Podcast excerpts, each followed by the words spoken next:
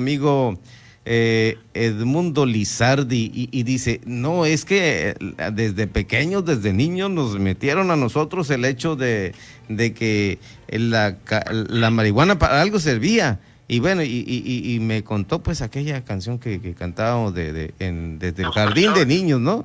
La cucaracha, la cucaracha ya no puede caminar porque le falta, porque no tiene marihuana que fumar.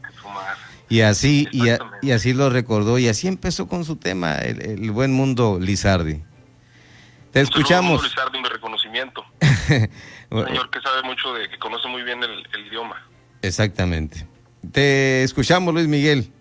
Claro que sí, permiso, líder. El, la legalización de la marihuana en México. Hace apenas unos días, el Senado de México aprobó con 82 votos a favor, 18 en contra y 7 abstenciones el dictamen que regula el uso y consumo de la marihuana, así como la producción con fines médicos, lúdicos e industriales.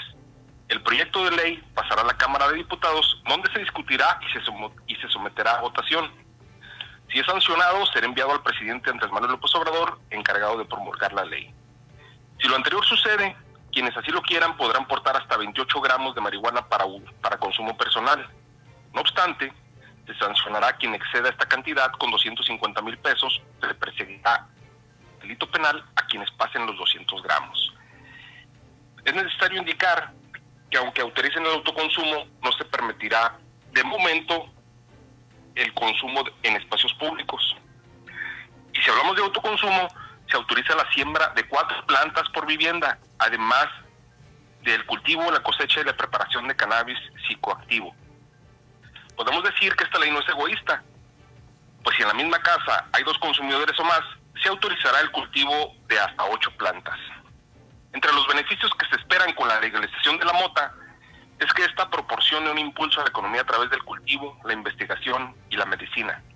Y la justificación principal es que se reduzca de manera importante la violencia. Un punto de referencia. Cuando Uruguay se volvió el primer país del mundo en legalizar el mercado de marihuana, asumió un reto que era el disputarle el negocio de esa droga a los narcos, desde la producción hasta la venta. Seis años después de la aprobación de aquella ley que llamó la atención internacional en diciembre de 2013, el país sudamericano mostró resultados ambiguos en materia de drogas. Sí le quitó al mercado ilegal ganancias por más de 22 millones de dólares, sin embargo mostró un aumento en la cantidad de consumidores de marihuana y no logró abatir el mercado negro de esa droga. Estamos conscientes que México no es Uruguay, pues los cárteles de nuestro país juegan en las grandes ligas por su organización y poder.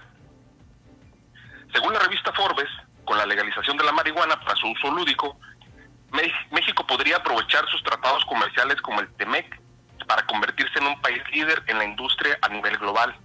Sin embargo, este mercado tardaría en comenzar a operar hasta 2022, una vez que se pongan en marcha los aspectos secundarios de la ley.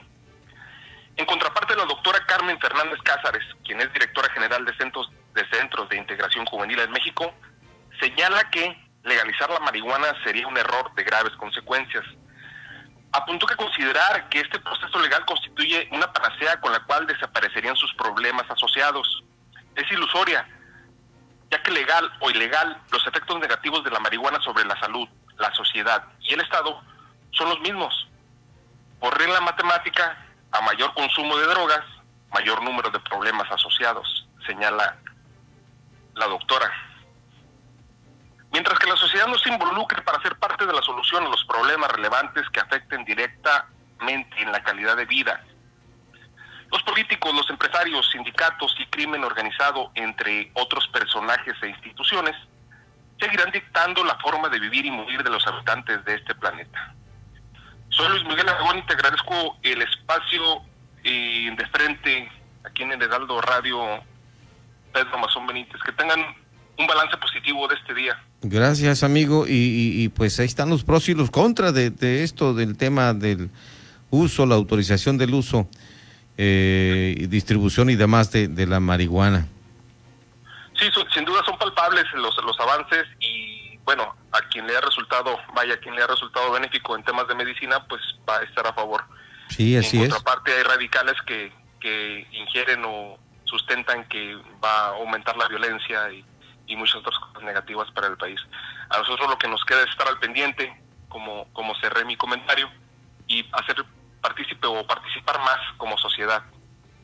En efecto, así debe ser. No tienes reumas, ¿verdad? No. Eh, perfecto, amigo. Bien. Qué rápido te voló la imaginación, ¿no? bueno. Te dejo un abrazo, Luis Miguel Aragón. Gracias por